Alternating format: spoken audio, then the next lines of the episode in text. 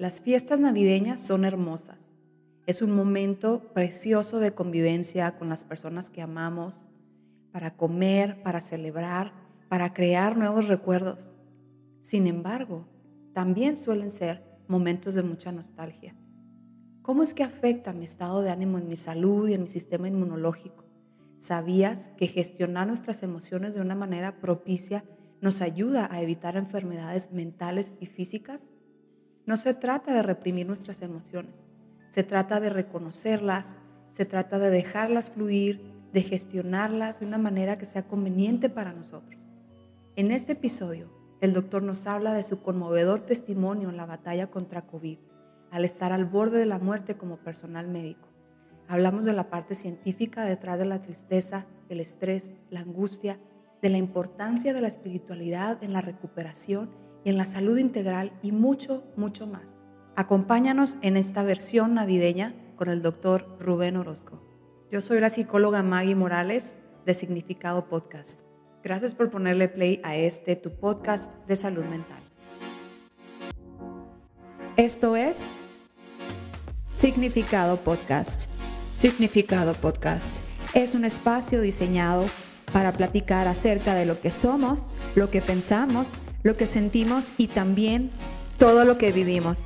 Está diseñado para ayudarnos a entendernos mejor y entender a otros mejor y así mejorar la calidad de nuestra vida. Estaremos respondiendo preguntas de la mano de expertos para crecer y mejorar poco a poco, un día a la vez. Acompáñanos. Recuerda que puedes encontrarnos en www.significado.com donde encontrarás los enlaces para agendar tus consultas y enviarnos un WhatsApp, mandarnos un saludo, enviarnos un audio y al mismo tiempo encontrar los enlaces para escucharnos en las diferentes plataformas. Google Podcasts, Apple Podcasts y por supuesto en Spotify.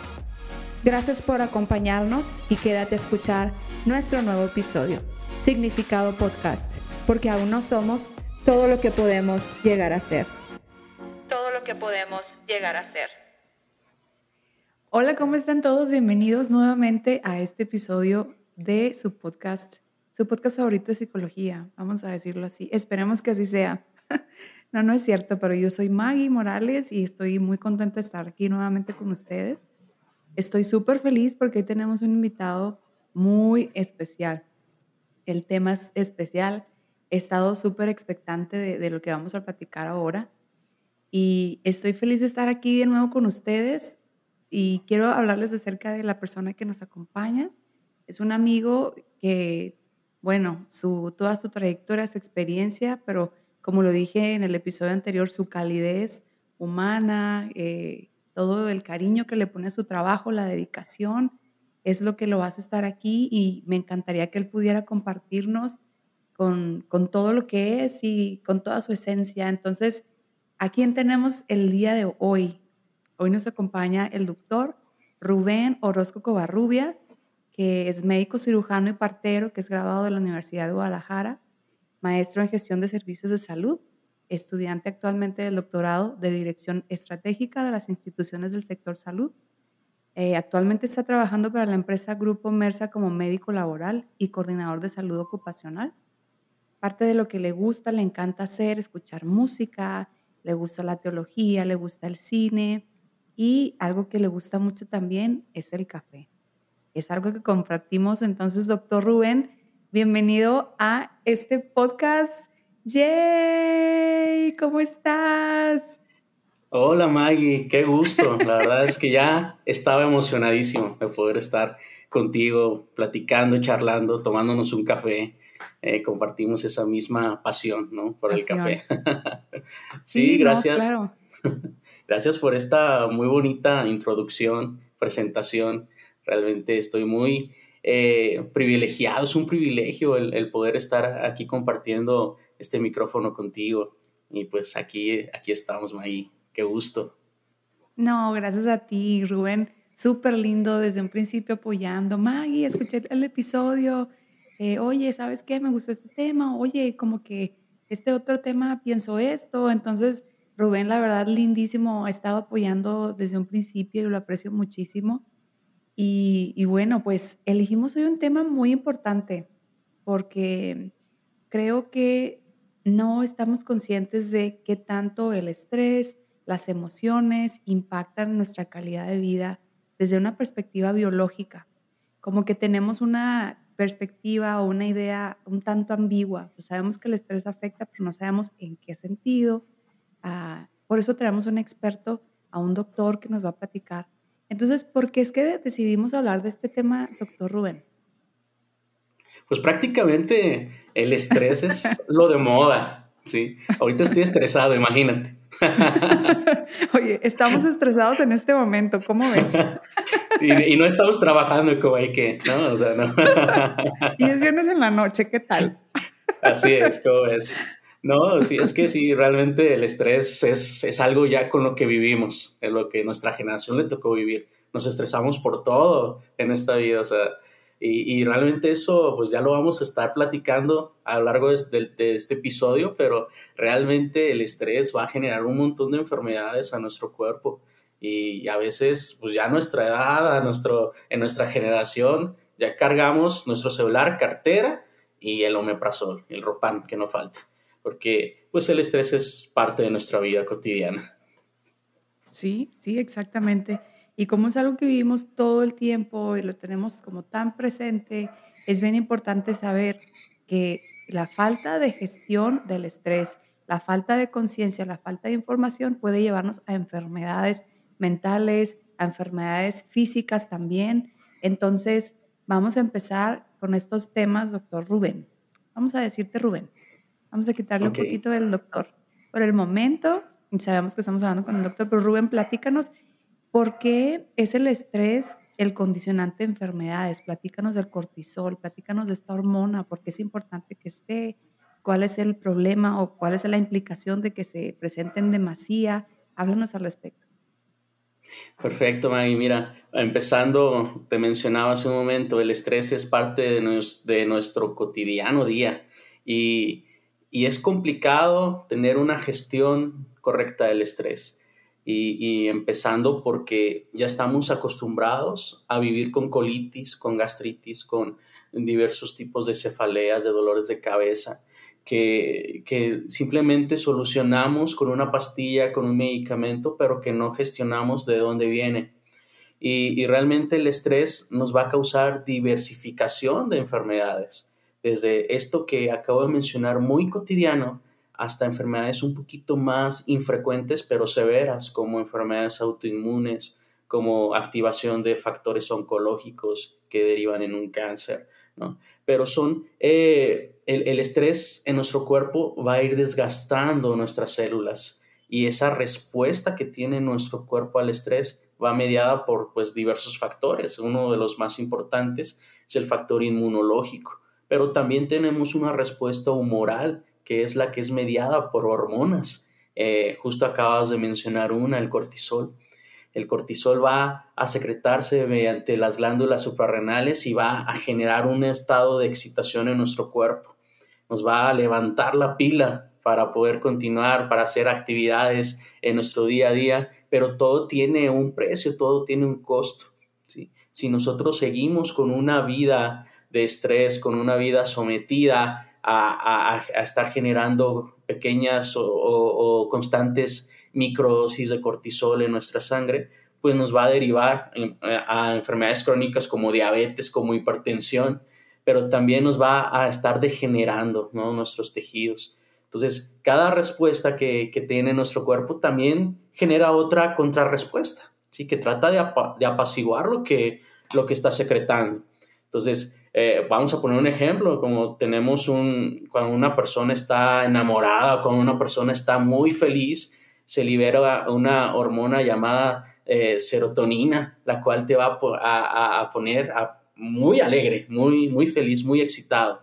Pero a su vez, esas, esas dosis de serotonina que se liberan también van a contrarrestarse con una dosis de dopamina, ¿sí? que es la que te pone un poquito triste, la que te pone apaciguado, la que te, la, la que te, te, te, pone un semblante como aguitado, ¿no? Cuando no te sientes con fuerza, no te sientes con ganas de salir. Entonces, si nosotros eh, vivimos con estrés y esta generación vive con estrés, eh, este tipo de hormonas van a estar sin regulación en nuestro cuerpo.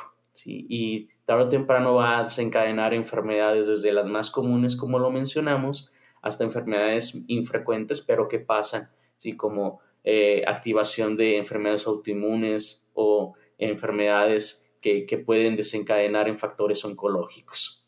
Claro que sí, yo creo que vale la pena platicar un poquito acerca del estrés y el cortisol, que el cortisol es necesario, el cuerpo lo, lo segrega porque ayuda que, al cuerpo para que utilice la glucosa, es el azúcar, eh, las proteínas, las grasas. Eso activa el músculo cuando estamos en una situación de peligro para que podamos huir. Y entonces el cortisol es necesario porque podemos tener la idea de, de que el cortisol es negativo, pero es necesario, es importante en el cuerpo. El problema, como comentabas tú, es cuando el cortisol se genera en demasía, entonces ahí empieza a haber una afección realmente. Y podemos ver una afección desde cambios del comportamiento como falta de sentido del humor, una irritabilidad constante, sentimientos de ira, ganas de llorar. Y como lo decías tú, esto se manifiesta diferente de persona a persona, pero va desde un cansancio permanente, aunque no hagamos nada, palpitaciones, alta presión, dolores de cabeza, falta de apetito o muchas ganas de comer, problemas estomacales, digestivos, orinar con frecuencia, diarrea, estreñimiento, dolores o calambres musculares, infertilidad o interrupción de la menstruación, pérdida de memoria debido a que los niveles altos de cortisol dañan la conexión entre las células, entre las células cerebrales o disminución de las defensas, que prácticamente eso es lo que vamos a abordar hoy, cómo afecta el sistema inmunológico, ¿no? Entonces, es. bien importante que sepamos que es necesaria, pero queremos hablar el día de hoy acerca del manejo del estrés porque precisamente queremos aportar un granito de arena para que a través de la gestión del estrés, a través de la gestión de las emociones, podamos evitar que esto se presente en nuestra vida, ¿no? Entonces, eh, nos platicabas, doctor Rubén, me acuerdo que me habías estado, habíamos estado platicando de cómo las reacciones inmunológicas eh, propician, nos llevan a un desajuste emocional. Así es, como lo comentas, eh, la salida de cortisol en la sangre va a provocar todo lo que acabas de mencionar, ese, esa lista interminable de, de, sensaciones, de cambios en nuestro cuerpo. Y justamente eh, va a terminar por, por generar desajustes emocionales. Eh, cuando hay una salida grande de cortisol eh, en la sangre, por ejemplo, cuando presenciamos un acto de, de un choque automovilístico, y una, un familiar o una persona está prensada en un carro, abajo de un carro, no, nuestro cuerpo es capaz incluso de levantar el carro para que la persona pueda salir porque el cortisol activa de una manera importante, revoluciona nuestro, metabolismo y va a generar que podamos tener una visión periférica mucho más amplia, va, a dilatar las pupilas para poder eh, eh, estar más alerta, va a acelerar el ritmo cardíaco, va, a generar una, una, respuesta brusca hacia, hacia el objetivo que estamos visualizando. Pero también eso tiene que ver con el estrés eh, eso es en una situación extrema, en una situación de, de un accidente. De, peligro realmente, claro. Es exactamente. Pero el estrés, eso también está ocasionando. El estrés cotidiano también va a estar buscando esas salidas de cortisol para mantenerte alerta. Porque sabemos que cuando tenemos un, un periodo de estrés o una cronicidad en el estrés, eh, es difícil conciliar el sueño, es difícil el descanso, es difícil el poder continuar sin una buena taza de café. o sea, eh, van a intervenir un montón de cosas, ¿sí? Pero lo, más importante de esto es que así como hay un grado de excitación con esas microdosis de cortisol, también va a haber un, un, estado de declive, un estado donde hay un, pues un stand-by en nuestro cuerpo, diciendo, pues ya utilicé lo que tenía que utilizar, mis reservas de energía ya lo Mi utilicé. Reserva. Entonces, ahora pues necesito descansar y ese descanso muchas veces se, llega a confundir o se llega a asociar incluso con, un deterioro en el estado anímico. Wow. Fíjate que ahorita estábamos diciendo en la introducción que justamente estamos estresados as we speak, ¿no? O sea, justamente estamos, nosotros millennials estamos estresados. Cuando yo me estreso, eh, a mí particularmente me afectan en, el sistema digestivo. Inmediatamente me arde el estómago, me duele el estómago, siento tenso el estómago, más que dolores de cabeza. Yo siempre he sido súper buena para comer. No sé para ti cómo se manifiesta y ahorita me encantaría que nos platicaras para conocerte también un poco más, pero para mí es eso el estómago. Entonces, yo lo peor de todo es que llega un momento donde te acostumbras a vivir con el estrés o sea, es esta cotidianidad, ya ni siquiera notas los síntomas, ya te acostumbraste a vivir con el estómago hecho una bola, como a mí me pasa. Y el pecho siente una tensión, como una presión aquí, y no es hasta que digo, a ver, ¿qué está pasando? O sea, ya, algo, algo tiene que cambiar. Y no es hasta que empezamos a platicar unos con otros cuando estamos aislados y no conviviendo con nadie o con pocas personas, como en mi caso, por ejemplo, que les he contado que trabajo home office el 99% del tiempo, es difícil, o sea, pero justamente esa convivencia, eso lo vamos a abordar al final, qué podemos hacer para gestionarlo, ¿no? Pero estamos hablando de, cómo se presenta en mi caso, por ejemplo. Cuando empiezo a convivir con alguna amiga y voy a algún café o alguna comida o cena, oye, ¿sabes qué? ¿Cómo estás? Me siento así, así, así. Ahí es cuando esa persona es un factor externo y me ayuda a darme cuenta de que ya me acostumbré a estar estresada. Entonces, qué importante es convivir con otras personas y escuchar a otras personas que es súper terapéutico para ayudarnos a darnos cuenta de que, hey, tu cuerpo ya se está sintiendo así y no te estás dando cuenta. ¿Cómo, cómo es para ti el estrés con, con tu carga de trabajo? Porque quiero platicarles que Rubén es una persona muy, digo, muy preparada y tiene un puesto muy importante en su trabajo, tiene muchas personas a su cargo. Platícanos cómo es el estrés para ti. Sí, mira, como lo mencionas, eh, estamos acostumbrados a adaptarnos al estrés. Es decir, en vez de buscar una solución, en vez de tener una gestión correcta, nos adaptamos a ello. Y parte de, ese estrés es el, es el trabajo. Eh, por ejemplo, yo lo que, lo que me pasa cuando estoy estresado es que mi cabeza me duele y me mareo un poquito, este, me, me inflamo, mi intestino se inflama, entonces este, se me quita un poquito el hambre, pero ese es el, detalle del estrés, que preferimos darle la vuelta, adaptarnos a él, porque sabemos que el, factor trabajo siempre va a estar ahí, el factor tal vez personal siempre va a estar ahí, el, entorno siempre va a estar ahí.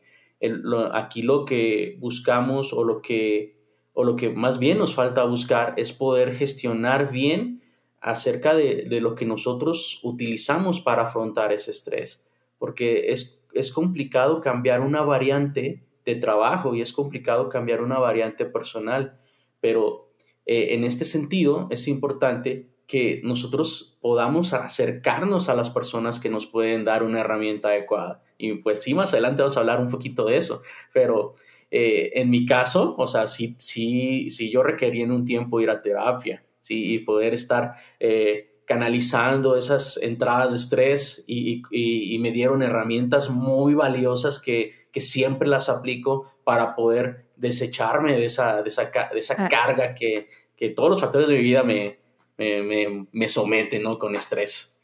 Claro, para que haya salida del estrés también y que no se quede ahí. Hablando de que no se puede cambiar el entorno, estábamos diciendo eso ahorita quiero también platicarles para que ustedes sepan un poquito más acerca de, mí y de Rubén, que Rubén es un experto en la norma 035. O sea, él me ha, me ha ayudado lindísimo, me ha, me ha apoyado mucho en ese tema, por ejemplo. Y hablando de que no se puede cambiar el sistema, pues digo, bueno, hasta cierto punto la norma 035, tú y yo, tú más como experto, sabemos que la norma 035 en México sí busca cambiar el sistema, eh, para, en pro de la salud mental del trabajador, pero a grandes rasgos, ahí estamos hablando de un aspecto laboral, a grandes rasgos hay ciertos aspectos de nuestra vida que no podemos modificar, no podemos cambiar.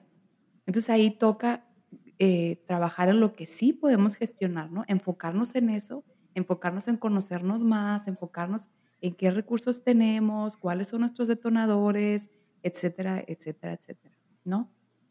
Así es, nosotros como médicos eh, siempre en, todas las, todos los tipos de enfermedades los factores, hay diversos factores condicionantes o variables y aquellos que son permanentes. Eh, hablando un ejemplo burdo, en un cáncer de, próstata, un, factor no modificable, pues es ser hombre, y un, y un factor variable, pues es el, el, el hecho de, de, no revisarte, el hecho de, de, de, presentar o consumir ciertos alimentos o, o no cuidarse. fumar, tal vez.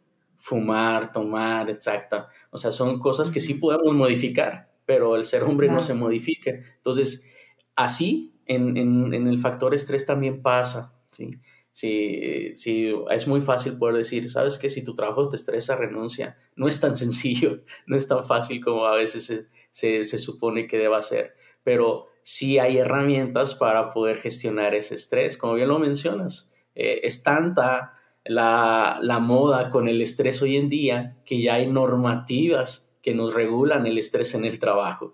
En este caso, la NOM 035, que habla de los factores psicosociales. Entonces, eh, es tan importante para la medicina moderna el tener un trabajo multidisciplinario y en este caso, eh, yo que trabajo en, un, en, un, sitio laboral, en, un, una empresa, eh, el, el, poder aplicar la normatividad en factores psicosociales ha ayudado mucho a, a, nuestros pacientes, a nuestros trabajadores, a poder tener un entorno favorable para, para que así rindan incluso más en su trabajo.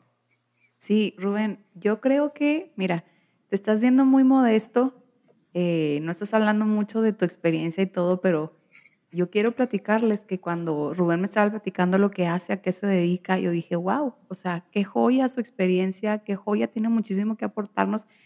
Hablando de lo que tú estás diciendo, me encantaría pedirte que nos platiques un poquito o que te extiendas todo lo que quieras respecto a lo que haces ahorita, a qué te dedicas, eh, tu aportación a la comunidad a través de tu puesto de trabajo, porque sé que haces demasiado en tu puesto, o sea, con las personas que tienes a cargo y todo, y cómo estás aportando para que las personas puedan eh, desempeñarse mejor en su trabajo. Sí, claro que sí, Maggie, con gusto. Mira, este, yo tengo el puesto de coordinador de salud ocupacional en la empresa donde trabajo.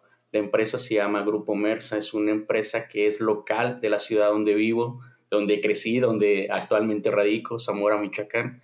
Y, Orgullosamente eh, michoacano. Así y mexicano. claro sí, que sí. Claro, sí. Ahorita voy a poner un soundtrack de Luis Miguel al fondo. Entonces, no, claro. Entonces es importante que, que en un entorno laboral, en un entorno de empresa, se cuide la salud del colaborador o, o del paciente. Nosotros le decimos colaboradores a, a, nuestros trabajadores.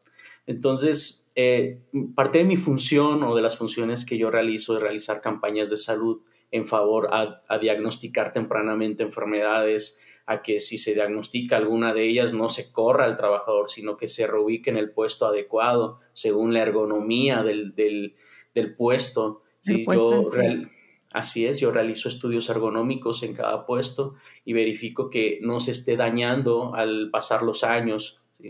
Eh, parte de las campañas de salud que realizamos, por ejemplo, ahorita vamos a empezar con el, el mes rosa, ¿no? La, la, parte de la prevención de cáncer de mama y cervicouterino. Entonces ya eh, justamente ahorita que estamos grabando, ya hoy se lanzó el preventivo de la campaña para empezar la concientización. Vamos a tener conferencias, vamos a tener este, estudios donde la empresa paga la mitad del estudio y, y se dividen en, en, diversas cuotas para que sea más fácil el acceso a los estudios eh, de, de, mastografías, ultrasonidos papanicolaos.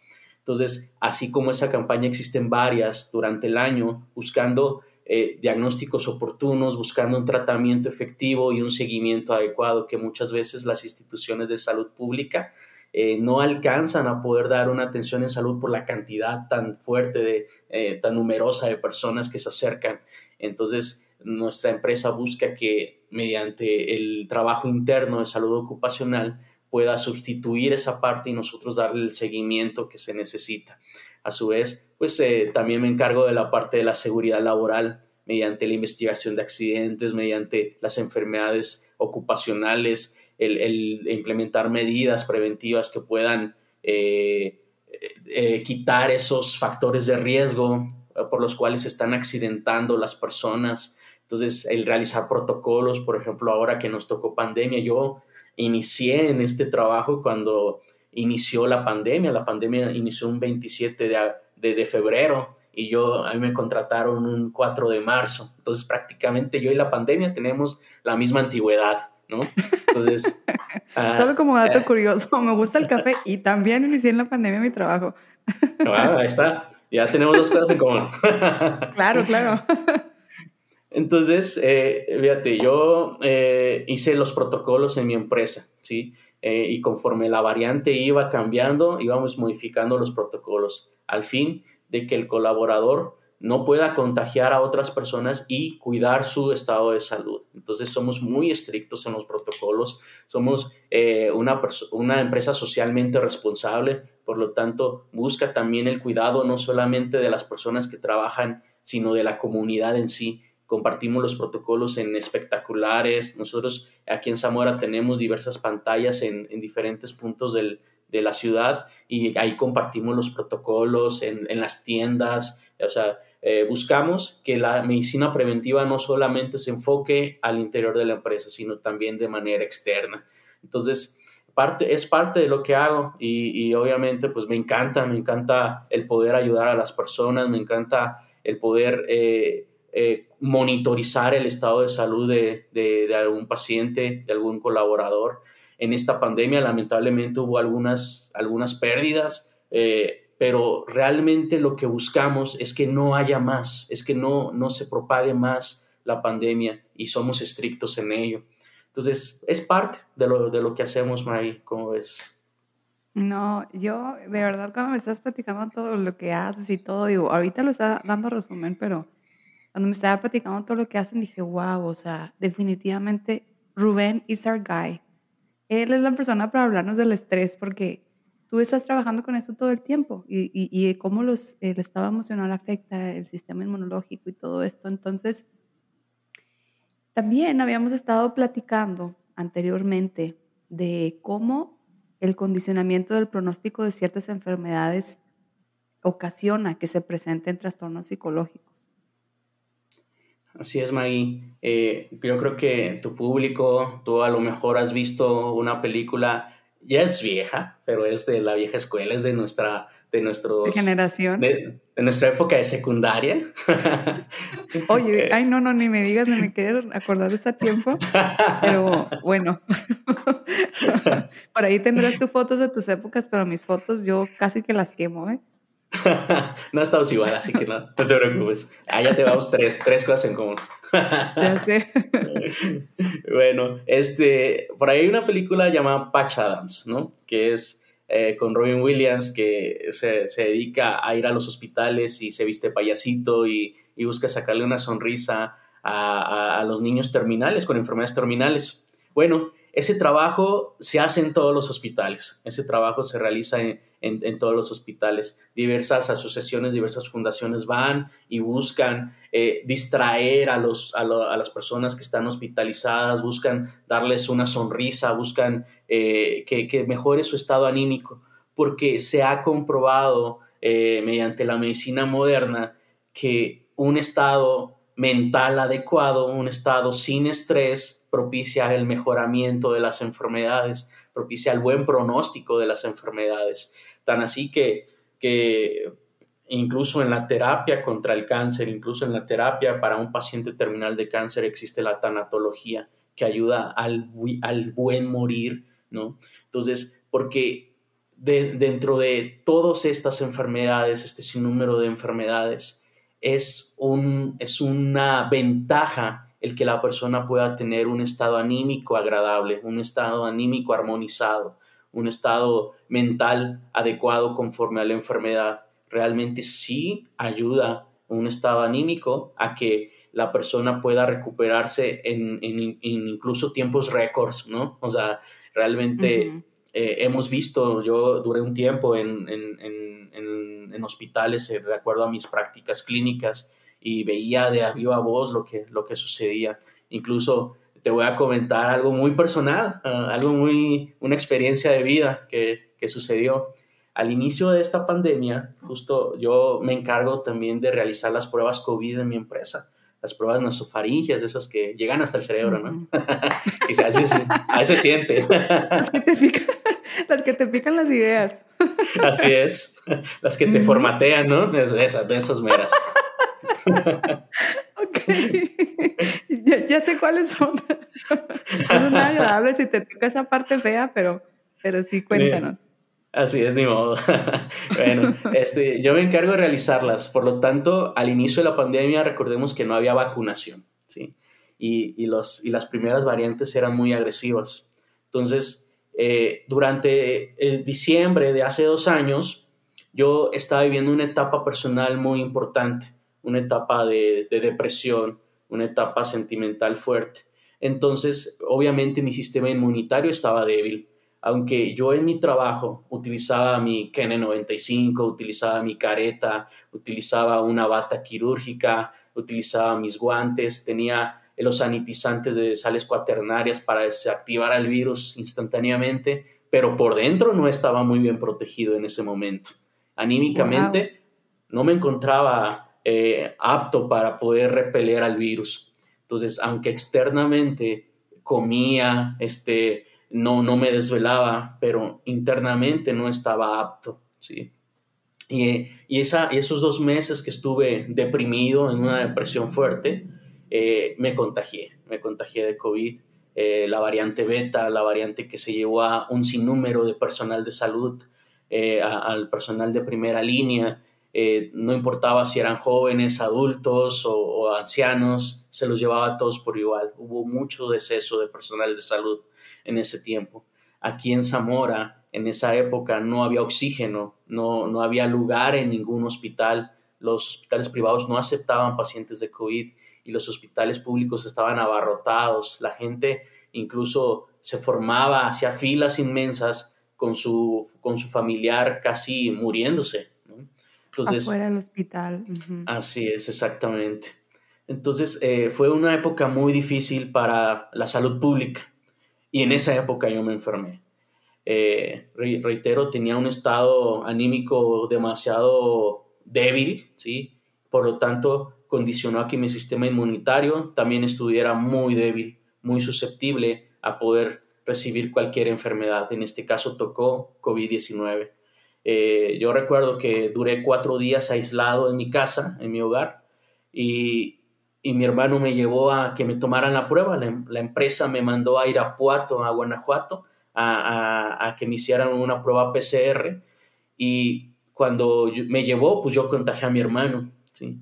Y mi hermano también se puso muy grave. Entonces los dos estábamos en mi casa, yo vivo solo, estábamos en mi casa, aislados, pero graves los dos.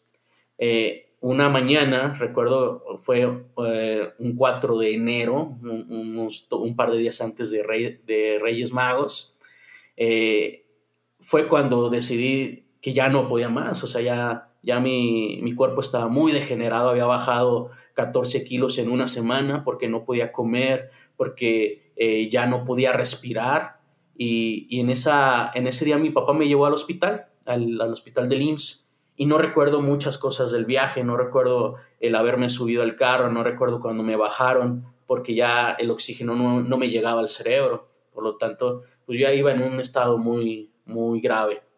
Cuando llegué al, seguro social, la gente se abrió, dijo, deténdanlo a él, ¿sí? Porque pues, eh, no sé cómo me verían, ¿no? Pero fue, ah, me imagino que fue un shock también para las personas que, que estaban ahí. Y yo sabía como médico que muy probablemente me iban a entubar, ¿sí? Sabía que si me entubaban era complicado el poder resistir esa intubación por mi estado anímico en el que me encontraba. Eh, de todas maneras yo firmé, firmé, dije, hagan lo que tengan que hacer. No había lugar para mí, no había lugar para nadie de, lo que, de los que estaba allí. Y en ese momento, cuando me estaban revisando, una persona fallece en, en la sala de COVID y a mí me meten ahí en, esa, en ese lugar. Entonces, eh, yo le agradezco a Dios no porque la persona haya fallecido, sino porque una coincidencia permitió que yo viviera. ¿sí? Una coincidencia ahí permitió que, yo pudiera ingresar a esa cama. Cuando yo estaba eh, poniéndome mi ropa de, de, de, enfermo, de, paciente, me despedí de mi papá. Le dije, ¿sabes qué, pa? Yo pues traté de llevar una buena vida, tanto de mi papá terrenal como de mi papá de Dios. O sea, yo, yo soy cristiano y, y durante toda mi vida he sido cristiano. Y cuando yo llegué a esa sala, yo no recuerdo muchas cosas, pero lo que sí recuerdo es que le dije a Dios, Dios, este, trate de llevar una buena vida. Si, si, hoy tú me recibes en tu presencia, estoy listo. Pero más que mi corazón hablando, sincerándose, también era mi estado anímico. Yo preferiría estar en ese momento con Dios, eh, a, muerto, ¿no? A estar lo que estaba pasando, lo que estaba viviendo. Y cuando yo llegué, ya no recuerdo más, ya no recuerdo más, más que ese instante, ese fugaz. Recuerdo cuando me levanto en la cama del hospital, tenía mi mascarilla, no me habían entubado y, y a partir de ahí fue un periodo de recuperación. ¿sí? Y esa segunda oportunidad que la vida, que Dios me dio, ¿sí? Eh, yo la he tratado de aprovechar al máximo. Ahí entendí que necesitaba ayuda, ahí entendí que necesitaba una, una, un acompañamiento psicológico, ¿sí? porque a pesar de que yo me cuidaba físicamente, a pesar de que eh, eh, espiritualmente también buscaba a Dios, ¿sí? pero también necesitaba una parte de salud mental, ¿sí? por, el, por el tema de vida que estaba viviendo. Y, y así fue, aproveché esa segunda oportunidad, acudí a terapia, me dieron las herramientas adecuadas y mi, estado físico se fue recuperando satisfactoriamente, mi estado anímico se fue recuperando. Mi hermano también se puso muy grave, ¿sí? pero él también se recuperó. Entonces, es, ese fue un revés para todo mi entorno familiar para mi entorno laboral, ¿sí? Porque la empresa estuvo siempre ahí al pie del cañón conmigo, ¿sí? Todos los días me hablaban y, y, y, esa etapa del hospital fue muy especial para mí, porque aparte de tener una segunda oportunidad de vida, también vi la importancia de, de, del manejo multidisciplinario en un hospital y en esa sala de COVID como no podía haber una interacción con los familiares, con una interacción con las personas que estaban afuera, eh, el trabajo social acercaba una, una tablet y te permitía hablar con, con tus familiares que estaban afuera, ¿sí? que ya llevabas días sin poder ver, que ya llevaban días sin poder este, abrazar, sin poder decirte, hey, ¿cómo estás? Échale ganas. Pero los medios hospitalarios utilizaban esta herramienta para acercarnos a nuestra familia nos acercaban cartas, nos acercaban este, nuestra bebida favorita, si podíamos consumirla, ¿sí? Eh, entonces, ahí vi cómo el trabajo multidisciplinario y el manejo de, un, de una asociación psicoafectiva en el paciente realmente dan resultados impresionantes, ¿sí? Entonces, no quiero divagar mucho en esto, pero eh, sí puedo decirles que soy un ejemplo de ello, soy una, un testimonio de ello, que el estar bien de una manera psicoafectiva va a contribuir a un mejoramiento de la, de, la enfermedad que tengas y, contrapolar ese, esa, situación. Si, si, estás pasando por un periodo de depresión, por un periodo de bache en tu vida, ¿sí? Eh, es necesario el, el abrirte con un profesional de salud ¿sí? porque eh, enfermedades pueden acudir e incluso pueden robar tu vida en este caso, ¿no? Pero eh, estoy muy agradecido con la vida, muy agradecido con Dios, porque tuve una segunda oportunidad de vida y ahora puedo comprobar esta parte y sobre todo buscar dar ejemplo en ese sentido. No sé qué decirles. Eh, Quiero que sepan que es la primera vez que lloro eh, grabando un episodio porque se me puso la piel chinita, Rubén. Y creo que todo lo que nos has transmitido hoy, o sea, es muy importante. Eh, te agradezco muchísimo por abrir tu corazón de esta manera y, y realmente me, me lleva mucho y no quisiera editar esta parte porque creo que es importante que podamos conectar en todos los, los sentidos, ¿no? Con la audiencia, mostrarnos vulnerables también, mostrar nuestros momentos, mostrarnos en todas nuestras facetas, de ser posible. Y me ha tocado bastante lo que has compartido, ¿no sabes? Me puso la piel chinita y ahorita que estabas compartiendo todo eso, me se me venían muchísimas cosas a la mente. Por ejemplo, la importancia de la espiritualidad. O sea, sé que tú en lo que estás diciendo es, esta es mi espiritualidad, esta es mi profesión, conozco la parte fisiológica, ¿no? Y tú estás haciendo énfasis en la salud mental. Y tú, mientras tú estabas hablando de eso, yo estaba, mi mente estaba enfatizándose o enfocándose en la espiritualidad. O sea, que la ciencia está haciendo mucha más investigación ahora y lo he platicado en otros episodios, como antes hablar de la fe, hablar de la esperanza, eran palabras ambiguas, ¿no? Como no comprobables, no científicas, pero ahora la ciencia se enfoca en comprobar cómo estos conceptos que suenan ambiguos tienen una respuesta en el, en el cuerpo. Entonces, la espiritualidad es un aspecto fundamental en la recuperación. Y, y, me encanta que nos compartas eso. O sea, yo soy cristiano, esta es mi fe, yo confío en Dios, yo solté. O sea, esos momentos donde de, se puede decir sí de resiliencia, pero también de confianza, de abrazar la incertidumbre. O sea, cuando cuando está esa espiritualidad en la persona, la persona tiene un proceso de aceptación de los aspectos sobre los cuales no tiene control y eso reduce el cortisol. Eso reduce eso reduce muchas respuestas que no son favorables para el sistema inmunológico, entre muchas otras cosas, ¿no? Pero hablando específicamente de, la historia que tú nos platicabas, ¿cómo crees que impacta la vida de una persona trabajar la espiritualidad a ese punto, como, como la historia donde que nos contabas que me puso, me, me erizó la piel, no sabes, donde llegas ya a, a, ese momento donde dices, yo creo que me van, a, me van a poner tubos de respiración. ¿Cómo crees que impacta la vida de una persona tener, trabajar la espiritualidad en momentos de crisis, en momentos de prueba, en ese sentido? Así es, este, es importante el el prestarle atención a cada área de nuestra vida, ¿sí? independientemente la, el, sistema de creencias que la persona tenga, la manera en conducirse hacia su espiritualidad. Eh, es importante respetar cada una de esas, de esas facetas, es importante prestarle atención a cada una de esas facetas. En mi caso, yo, yo desde chico fui cristiano, eh, y, en ese, esa temporada de mi vida mi espiritualidad me ayudó mucho a salir adelante. No fue lo único que me ayudó, sí, repito. Fue, es una contribución de varias cosas, sí. Claro. Pero, pero ahí estuvo ese factor. Ese factor fue también muy importante en mi vida para poder salir adelante. Y, yo sé que eh, independientemente de la religión, independientemente del sistema de creencias que las personas tengan, eh, si creen en algo, eh, afiencen en eso, o sea, sean fieles a ello. Y, sabemos que en los tiempos difíciles, en los tiempos donde eh, yo sabía médicamente que era muy complicado salir de la situación en la que estaba, sabía que emocionalmente no podía competir con ello, ¿sí? Entonces yo me aferré a mi espiritualidad, me aferré a lo que yo creía, a lo que personalmente creía.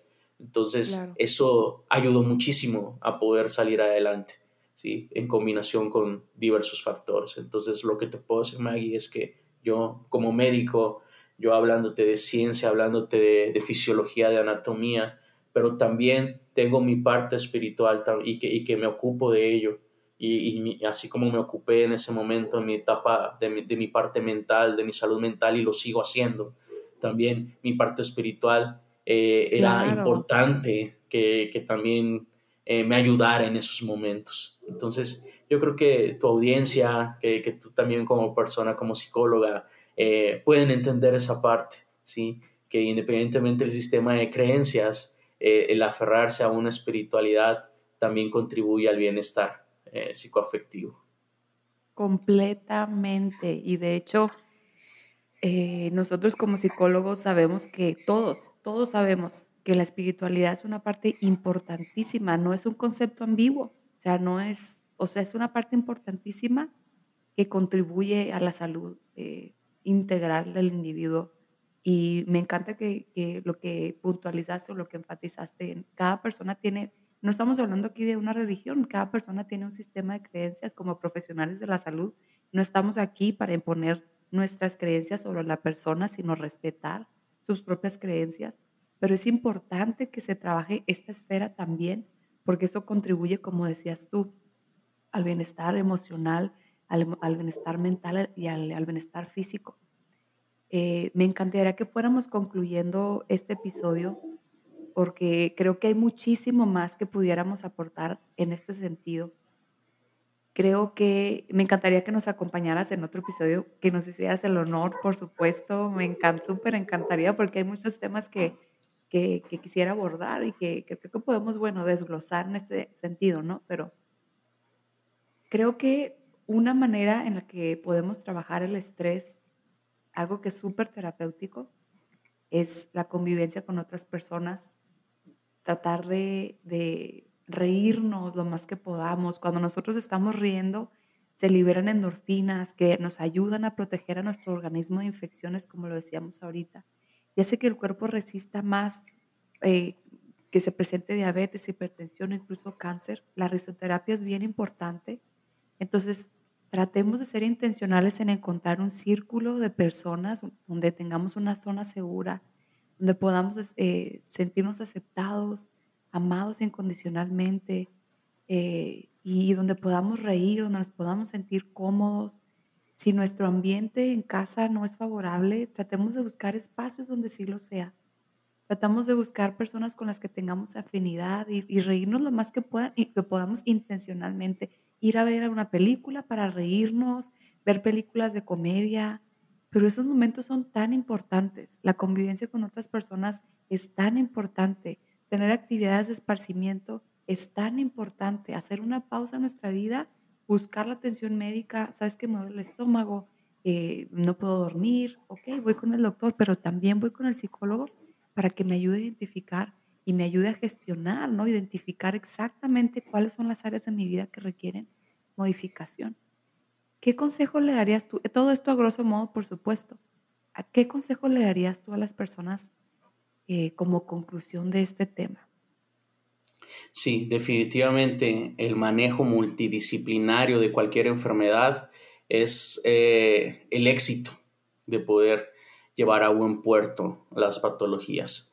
Eh, el ocuparse, eh, sí, de una buena dieta, de tomarse un medicamento, de, consultar con el médico y no automedicarse, de, generar conciencia en, el aspecto de factores de riesgo, pero también eh, el acompañamiento psicológico, también el acompañamiento de una búsqueda espiritual, también el acompañamiento de, de, buscar que tu entorno también sea favorable. ¿sí? Exacto. Eh, es realmente lo que va a ayudar a que la patología se resuelva.